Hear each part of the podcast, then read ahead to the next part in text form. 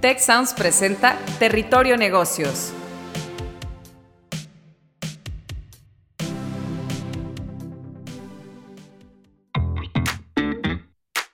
Bienvenidas y bienvenidos a un nuevo episodio de Territorio Negocios. Gracias por escucharnos y sumarse a la conversación con el hashtag Territorio Negocios. Mi nombre es Eva María Guerra, directora de los programas MBA NGA de Monterrey y con mucho gusto los estaré acompañando el día de hoy con este tema titulado Los errores más comunes de la gestión de talento.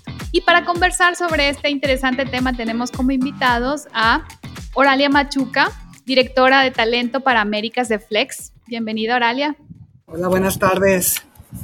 Gracias. Y a Juan Pablo Ventosa, líder académico del programa ejecutivo HR Evolution de GADE Business School. Buenas tardes a todas, buenas tardes a todos. Bienvenido, Juan Pablo. Y pues bueno, este tema trata sobre la, que en la economía del conocimiento hoy la gestión del talento pues se está convirtiendo en uno de los principales factores de competitividad en las organizaciones aquellas organizaciones que son capaces de atraer talento, y me atrevería a decir atraer y retener al mejor talento, pues van a ser las que van a prevalecer en el mercado. Por su parte, organizaciones que no tienen unas buenas prácticas de recursos humanos, pues enfrentan hoy una elevada rotación de personal, un compromiso decreciente en su plantilla, y aclaro plantilla porque el término colaborador pues se refiere a alguien que colabora en el equipo, que tiene un objetivo en común. Sin un compromiso, pues es difícil eh, generar o lograr esa verdadera colaboración. Hoy analizaremos este tema justamente desde las mejores y las peores prácticas en gestión de talento, como le indica nuestro título del episodio. Y pues nos queremos centrar en los errores más habituales y cómo eh, las empresas pueden empezar a, a corregirlos y trabajarse en esto. Y bueno, pues para comenzar quisiera preguntarles sobre su experiencia.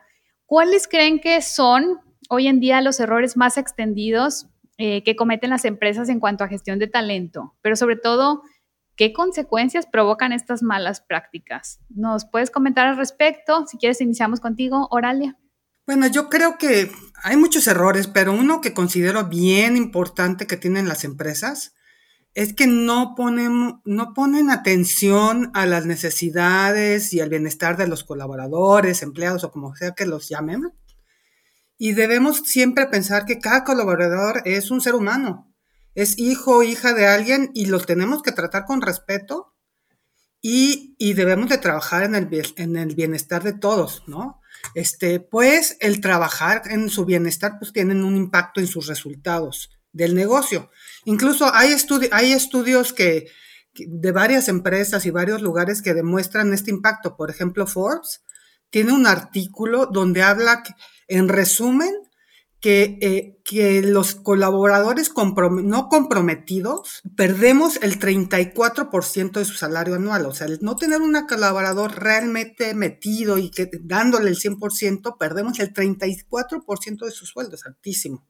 También Gallup por ahí hizo un, un, mega, un meta estudio y en ese estudio identificó que los empleados, cuando hay empresas con empleados comprometidos, hay 41% menos ausentismo, 24% menos rotación, 71% menos accidentes y incrementa ventas en un 20%, productividad en un 17%, etcétera, ¿no?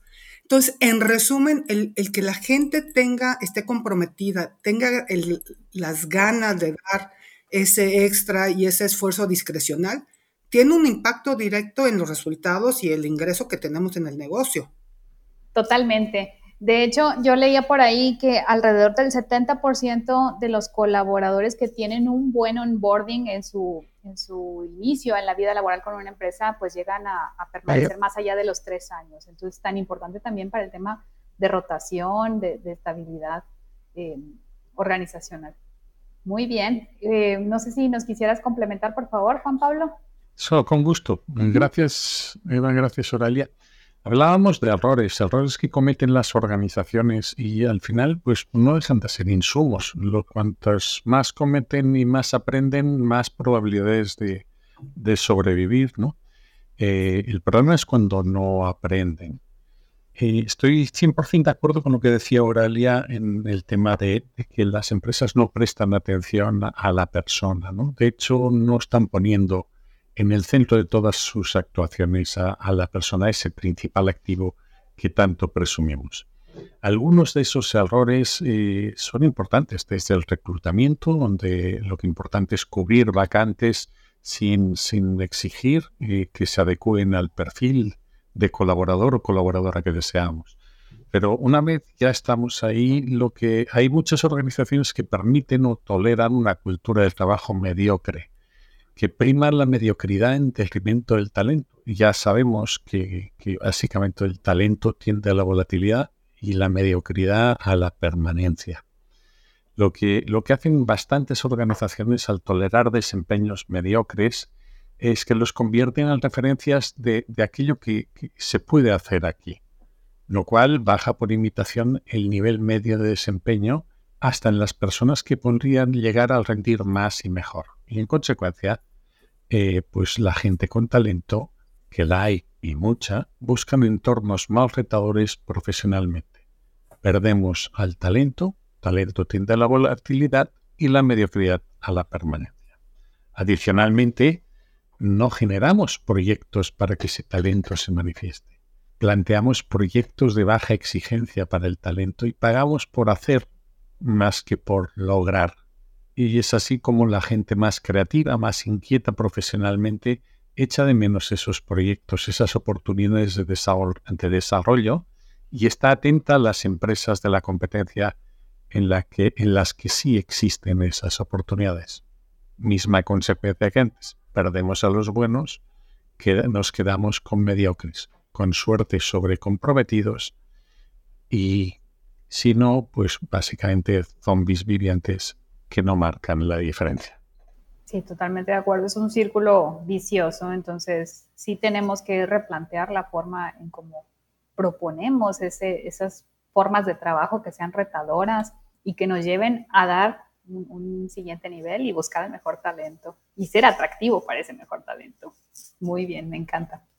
Y bueno, hemos comentado algunos de estos errores, pero me gustaría ahora que nos centremos en las soluciones. ¿Qué mejores prácticas han sido exitosas en el manejo de talento? Si nos pudieras comentar, si, si quieres seguimos contigo, Juan Pablo es básicamente para mí una de las prácticas más adecuadas es la personalización, la customización. Eh, uno de los errores que hemos venido cometiendo en las organizaciones es que no aplicaban una gestión diferencial de talento, daban café para todos. Y, no pasaba nada si uno rendía ah, bien o no rendía bien. Al final no pasaba nada al aplicar eh, ese, diferentes tipos de café para diferentes mm, proveedores de talento y diferentes resultados entregados, es una de las mejores maneras que podemos eh, contemplar una organización para fidelizar el talento y fortalecer sus competencias para ser capaces de hacer frente a los retos que se derivan de su estrategia. Bien, entonces esa, esa personalización de los retos, de, su seguimiento, de su desarrollo profesional nos va a ayudar. Excelente. De su desarrollo, de su compensación, de atender a sus necesidades no solo colectivas, sino individuales, porque no dejan de ser personas, como decía anteriormente Oralia. ¿Tú qué piensas, Oralia? Pues fíjate que estoy totalmente de acuerdo con lo que dices y justo un, punto importante para empezar esa personalización es hacer encuestas de clima, ese acercamiento también en el día a día de los con los colaboradores, de los líderes o de las diferentes áreas que pueden tomar decisiones para realmente saber qué es lo que quiere cada persona y no asumir que, que quieren algo todo mundo, el mismo tipo de café como bien mencionas, ¿no?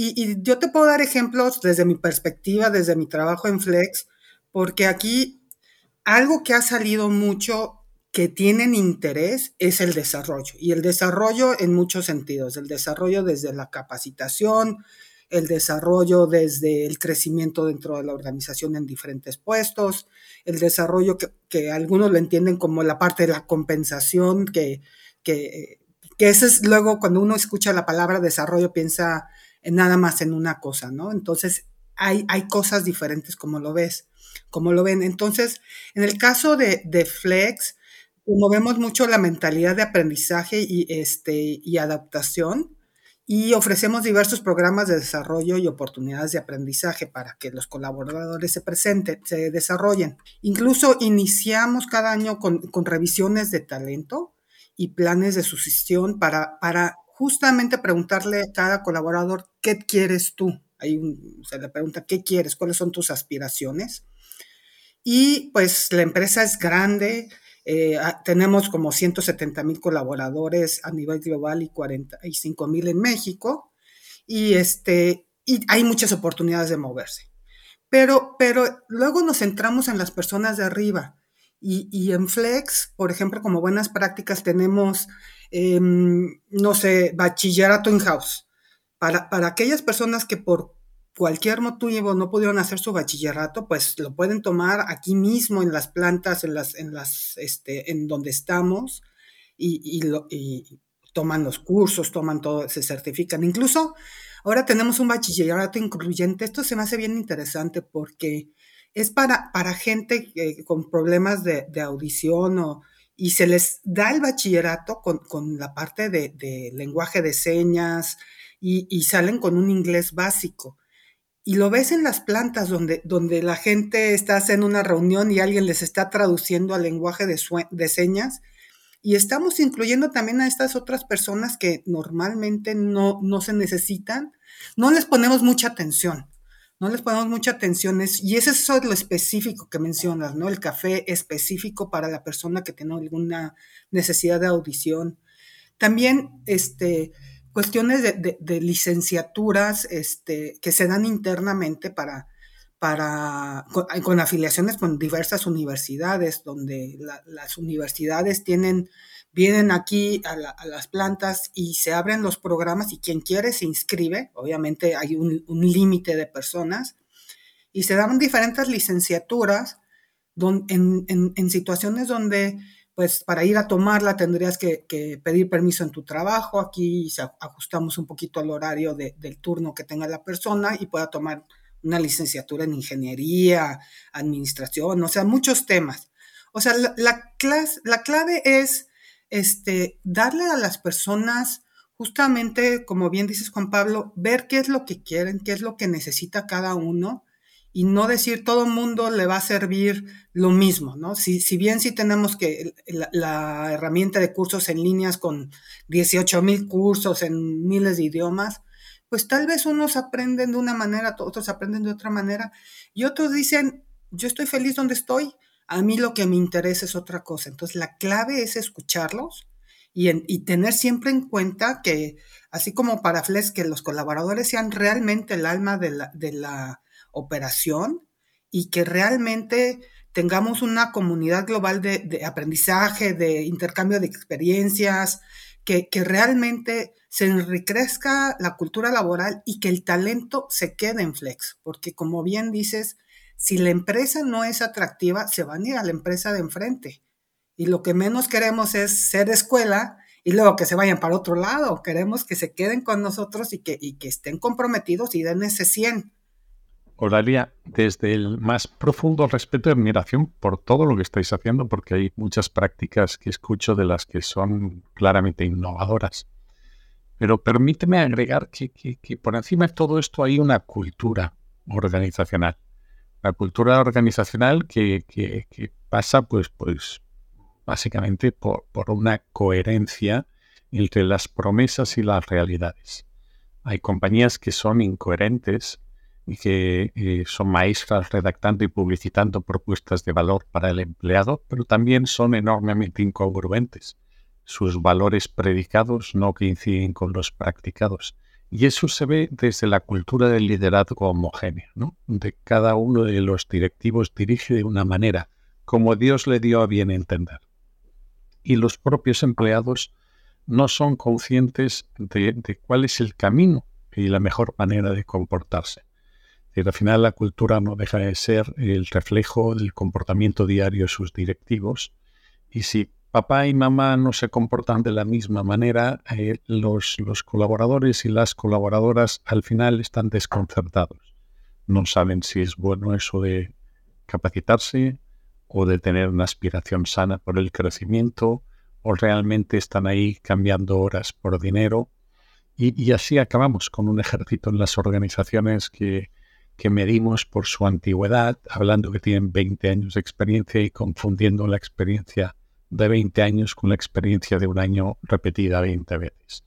Ese activo que llamamos principal se nos va depreciando a lo largo de los años, eh, va arrastrando progresivamente los pies porque no somos capaces de cuidarlo, de ponerlo en valor, de actualizarlo. Y eso es responsabilidad de toda la organización capitaneada por sus líderes y aterrizado formalizado a través de una cultura organizacional que pretende poner a las personas o la persona en el centro de todas las organizaciones, en el centro del propósito de la compañía. Muy bien. Y justamente ahora que mencionas esto, esto de la cultura, que me parece sumamente importante, ¿qué acciones o pequeños pasos podemos hacer para promover una cultura que, realmente permita motivar, promover, desarrollar el talento? O, bien, ¿qué herramientas nos ayudan a promover una cultura que valore realmente la experiencia del empleado? Bien, yo venía a hablar de errores más que de soluciones porque es más fácil. Y esta es la pregunta del millón, ¿no? Eh, yo diría que básicamente la cultura, como decía, es el reflejo del comportamiento diario de, sus líderes. Y con lo cual lo que necesitamos es eh, trabajar desde el nivel de líder y sin olvidar que el liderazgo son resultados, pero, pero no son solo los qué, sino también los cómo. Y hay que entender que, que además de dar resultados, entregar resultados, un líder, si quiere seguir creciendo, lo que tiene que hacer es desarrollar líderes, contar con sucesores.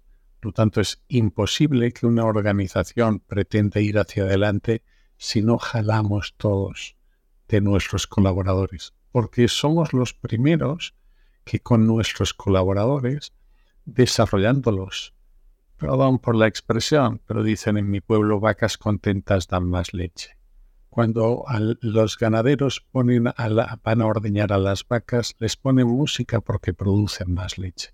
Por lo tanto, cuidando, comunicando, desarrollando a nuestros colaboradores, que son los que entregan los resultados, son los que de, esta manera garantizaremos o impactaremos en la sustentabilidad de la compañía. Por eso de que hay que entender que, que los líderes o seguimos hablando en las organizaciones que la persona es el principal activo, pero en cambio pagamos a los líderes sus bonos solo por desempeño. No entienden que son o deberían ser los directores técnicos en equipo de fútbol a los que les hemos confiado ese principal activo a 1 de enero y que hay que rendir cuentas a final de año. Es decir, oye, ese activo, e, ese equipo de personas que yo te confié a 1 de enero, cómo me lo estás regresando al 31 de diciembre. Está más capacitado, está más contento, está más comprometido, o por contra estamos perdiendo al mejor talento y se nos está yendo a la competencia. Por lo tanto, para favorecer la cultura, ese es un compromiso que desde el líder con L mayúscula, desde los líderes de líderes hasta cualquier líder con L minúscula debe entender que si quiere alcanzar los resultados de manera sustentable y cada vez más ambiciosos, necesita un equipo con mayor densidad de talento. Y eso se logra con gente contenta y alineada en una cultura de desarrollo y de autodesarrollo. Sí, y, estoy de acuerdo en este rollo de tener los líderes que son los claves y los líderes tienen que estar equilibrados. Digo, al final del día, sí, tienen que entregar resultados, planificar, tomar decisiones y lograr el éxito de la empresa. Pero también es importante que no olviden el bienestar, el bienestar en grande, o sea, en, en qué es realmente bienestar para cada uno y el desarrollo de los colaboradores. La idea es que estos líderes puedan crear el ambiente sano, este, que, que permita que cada colaborador tenga claro, bueno, cuál es mi propósito, para qué estoy yo aquí en Flex y para qué yo estoy en, para qué estoy yo aquí trabajando. Uno está trabajando para, es un fin, digo, es, el fin de estar trabajando es, es algo personal, ¿no? El trabajo no es un fin, sino que es un medio para algo más. ¿Qué quiero yo realmente? Y los líderes pueden y podemos ayudar a los colaboradores a, tener esas conversaciones este, de desarrollo con ellos para, para, poder saber, bueno, qué quiero, qué necesito. Entonces aquí la idea es que yo como líder pueda colaborar, este, trabajar con, con, mi, con mis colaboradores, mis reportes directos y con otras personas para poder ver, rebotar qué es lo que tú quieres, qué es lo que tú estás buscando, hacia dónde tú quieres ir.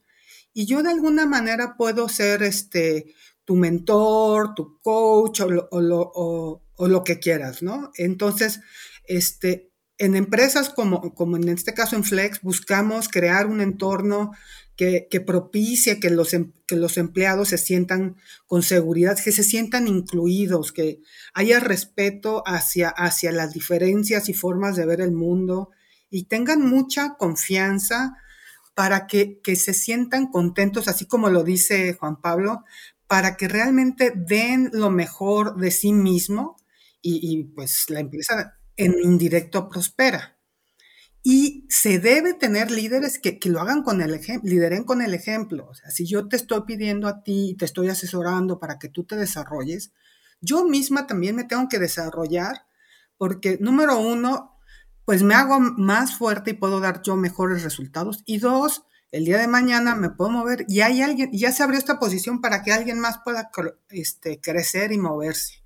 Y otra cuestión clave que yo creo que es importante y luego, y luego se ve en las empresas como hay que flojera toda la parte de fijar objetivos y la evaluación de desempeño nos da flojera, pero eso yo creo que es un elemento clave, es el tener este, el que yo al principio del año fiscal o del año, como lo haga cada empresa, tenga esa conversación y realmente hablemos de qué se espera de mí durante todo el año y realmente pueda yo tener, bueno, esto es lo que se espera de mí, esto es, y de lo que se espera de mí y el cómo.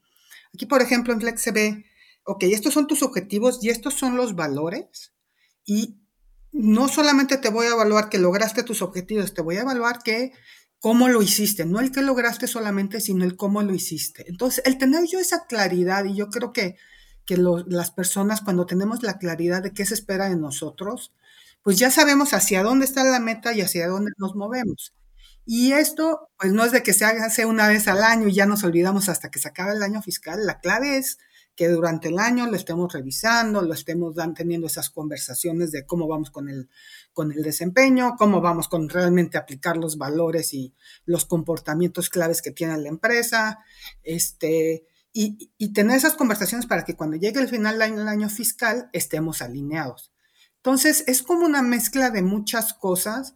Realmente, ojalá y hubiera una, una receta sencilla y paso uno y dos. Yo creo que es una mezcla de muchas cosas y como bien dice Juan Pablo, es, de, es mucho de, la imagen de los líderes y que los líderes realmente nos comprometemos y tengamos ese equilibrio. No centrarnos solamente en el número, sino pensar en las personas. Pues ellas son las que van a dar los resultados y si están, como bien dices, este ejemplo de la vaca, o sea, realmente queremos si estás más comprometido, ya lo vimos con los estudios que mencionaba al principio, si estás más comprometido, vas a dar mejores resultados y pues esto tiene impacto en el trabajo y hasta en tu vida personal. Pues estamos llegando al final de este episodio. Me quedo con esta idea de que tenemos que escuchar continuamente, a lo mejor no basta con esas, esas encuestas anuales, a lo mejor tenemos que hacer pulsos, tenemos que estar eh, continuamente conversando eh, con el talento, desarrollándolo, cuidándolo, motivándolo, reconociendo y también comunicando adecuadamente eh, pues las diferentes estrategias de comunicación interna y demás. Eh, el desarrollar estrategias para retener o, tener gente contenta, pues va a impactar en el desempeño de la empresa, pero lo más importante que comentaban, pues también desarrollar un ambiente sano para, para crecer a las personas. Muchísimas gracias, Oralia Machuca, directora de talento para Américas de Flex. Gracias, gracias por la invitación y buenos días, buenas tardes a todos. Muchas gracias. Y a Juan Pablo Ventosa, líder académico del programa ejecutivo HR Evolution de Gather Business. Muchísimas gracias, Eva. Muchas gracias, Oralia. A vuestra disposición. Un placer. Gracias. Fue una muy enriquecedora conversación. Espero que muy pronto podamos tener la oportunidad de conversar nuevamente. Y pues eh, muchas gracias también a todo el equipo de producción y a las personas que nos escuchan. Los esperamos de vuelta en nuestro próximo episodio.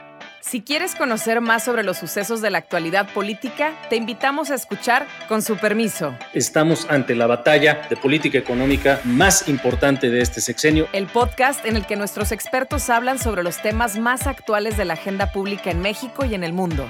Escúchalo en Spotify, Apple Podcast y Google Podcasts.